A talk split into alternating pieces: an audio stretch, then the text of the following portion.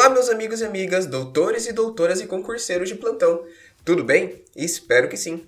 Nesse episódio, vamos conversar um pouco mais sobre a responsabilidade do servidor público, mas voltada para o gestor público.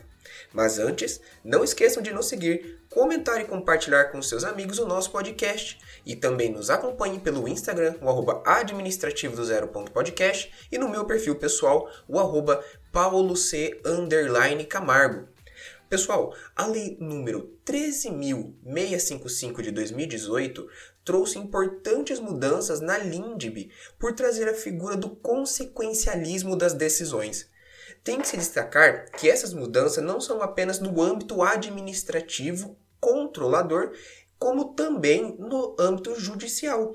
Foram mudanças que atravessaram muito mais do que o próprio direito administrativo, mas reforçaram normas constitucionais e processuais. Podemos citar, por exemplo, o próprio artigo 20 da LINDB, que assim trouxe. Artigo 20. Nas esferas administrativa, controladora e judicial, não se decidirá com base em valores jurídicos abstratos, sem que sejam consideradas as consequências práticas da decisão. Aqui temos uma importante ligação entre o direito administrativo, direito constitucional, direito processual e a própria LINDB. A primeira parte do artigo 20 veda expressamente decisões com valores jurídicos abstratos, em conformidade também com o artigo 489, parágrafo 1, incisos 1 e 2 do Código de Processo Civil, que assim determina: parágrafo 1 não se considera fundamentada qualquer decisão judicial, seja ela interlocutória, sentença ou acórdão, que, inciso 1, se limitar a indicação, a reprodução ou a paráfrase de ato normativo sem explicar sua relação com a causa ou a questão decidida. Inciso 2. Empregar conceitos jurídicos indeterminados sem explicar o motivo concreto de sua incidência no caso. Já a segunda parte do artigo 20 determina que se observe as decisões, as consequências práticas das decisões. E não é de menos importância. Lembre-se que quando estamos diante de decisões judiciais, administrativas ou controladoras envolvendo direito público e pessoas de direito público, as consequências práticas nunca se restringem apenas ao mero âmbito da decisão. Isso quer dizer que, por exemplo, uma decisão que determine que o município tenha que arcar com medicamento de extremo alto custo pode resultar na inviabilidade financeira daquele município. Decisões envolvendo a administração pública como um todo resultam em impactos políticos, econômicos, sociais, estruturais, jurídicos e em diversos outros ramos da sociedade. Isto quer dizer que as decisões devem ser proferidas de forma a se preocupar não apenas com o âmbito da própria decisão, mas o julgador terá que enfrentar obstáculos para buscar, dentre todas as alternativas possíveis, a que seja menos danosa para um todo, mas que ao mesmo tempo atenda ao objeto da decisão. Isto é o que traz o parágrafo único do artigo 20. Vamos ler?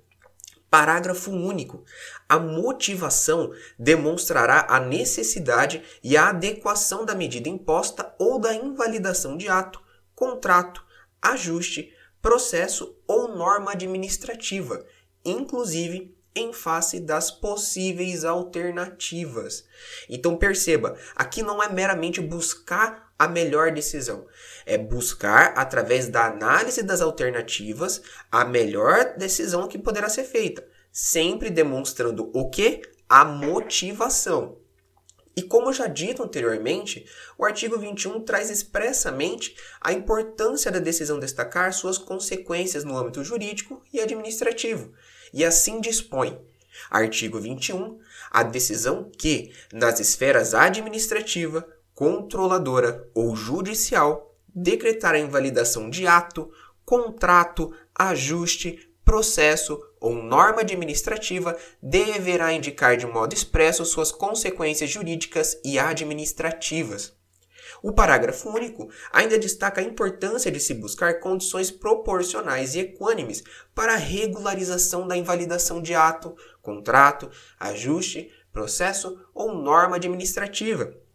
e diz o seguinte: a decisão que se refere o caput deste artigo deverá, quando for o caso, indicar as condições para que a regularização ocorra de modo proporcional e equânime e sem prejuízo aos interesses gerais.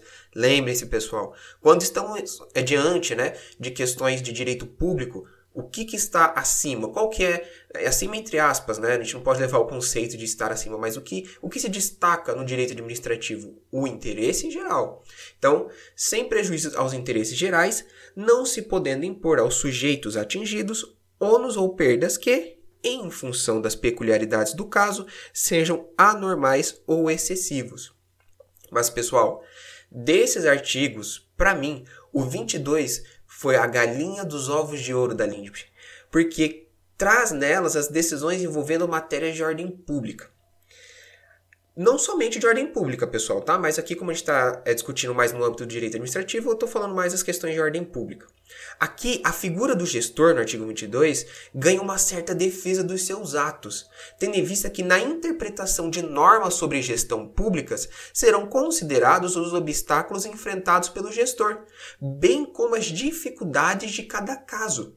Aqui houve uma enorme preocupação de buscar garantir um processo equânime para o gestor, como que podemos punir um gestor ou gestora, tá bom, pessoal? Entenda quando eu digo gestor, gestor ou gestora. Como que podemos punir um gestor por mera letra de lei e se ao menos discutir o que levou ao não cumprimento da obrigação? Mas vocês podem me perguntar, Paulo, ok, mas como que a gente pode pôr isso na prática? Vamos pensar quanto ao gestor que tenha que dar conta é, das obras públicas em plena pandemia. Ele começou antes da pandemia e enfrentou a pandemia. Tem como a gente cobrar do gestor um cumprimento expresso de lei sem analisar é, os obstáculos práticos dele? Como é que foi a arrecadação de impostos? Como é que aconteceu toda a sua gestão? Quais foram os obstáculos? E isso que o artigo 22 tentou trazer. O artigo 22 traz em sua redação o seguinte: na interpretação de normas sobre gestão pública, serão considerados os obstáculos e as dificuldades reais do gestor e as exigências das políticas públicas a seu cargo, sem prejuízo dos direitos dos administrados. Parágrafo 1. Em decisão sobre regularidade de conduta ou validade de ato, contrato, ajuste, processo ou norma administrativa, serão consideradas as circunstâncias práticas que houverem imposto, limitado ou condicionado à ação do agente. Parágrafo 2. Na aplicação de sanções, serão consideradas a natureza e a gravidade da infração cometida, os danos que dela provierem para a administração pública, as circunstâncias agravantes ou atenuantes e os antecedentes do agente. Olha a importância do artigo 22. Se trata, além do processo administrativo, além do processo judicial envolvendo pessoas de direito público, o artigo 22 trouxe a questão do, direito, do poder né, sancionador do direito administrativo, do dever poder dos órgãos fiscalizadores e, como dito, o próprio poder sancionador. Estes e outros artigos inovados pela Lindbe foram maravilhosos para tentar quebrar alguns maus vícios existentes nessas decisões, como, por exemplo, as decisões genéricas, como anteriormente dito. Mas como assim as decisões genéricas? Aquelas que dizem, por exemplo, com base na dignidade da pessoa humana. Mas o que é dignidade da pessoa humana? Nem a própria doutrina consegue definir num conceito único o que é dignidade da pessoa humana. É um, é um conceito genérico, querendo ou não, que quando não fundamentado, não resulta em nada. É apenas uma decisão genérica, não especifica. Então, quando diz com base na dignidade da pessoa humana, mas não se preocupe em demonstrar o motivo por afrontar a dignidade da pessoa humana, não se preocupe em demonstrar onde houve ofensa e em qual âmbito. Quanto ao artigo 22 e a observância dos obstáculos práticos, esta é uma marcha lenta, mas que aos poucos ganha força. Ainda o TCU fortemente defende a teoria aquiliana da responsabilidade no âmbito administrativo, ainda mais quando se trata de dano ao erário. Porém, aos poucos, as atuais decisões começaram a se fundamentar e buscar humanizar a questão do gestor com base nestas alterações trazidas pela LINDB, pessoal.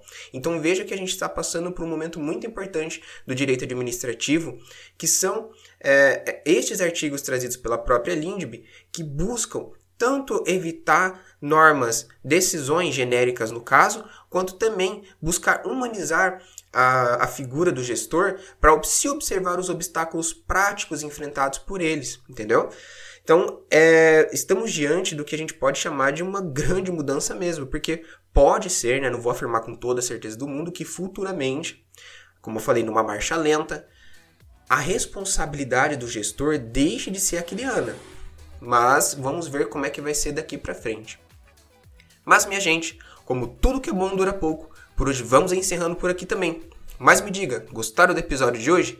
Siga o nosso podcast em todas as plataformas disponíveis e venha nos dar sua opinião quanto ao tema ou então sugestões para os próximos episódios no Instagram, o arroba administrativo do zero.podcast e no meu perfil pessoal, o arroba camargo. Lembre-se que pelo Instagram eu sempre deixo dicas complementares de cada episódio. Acaba que um complementa o outro. Então é isso, meu povo. Um forte abraço e até a próxima.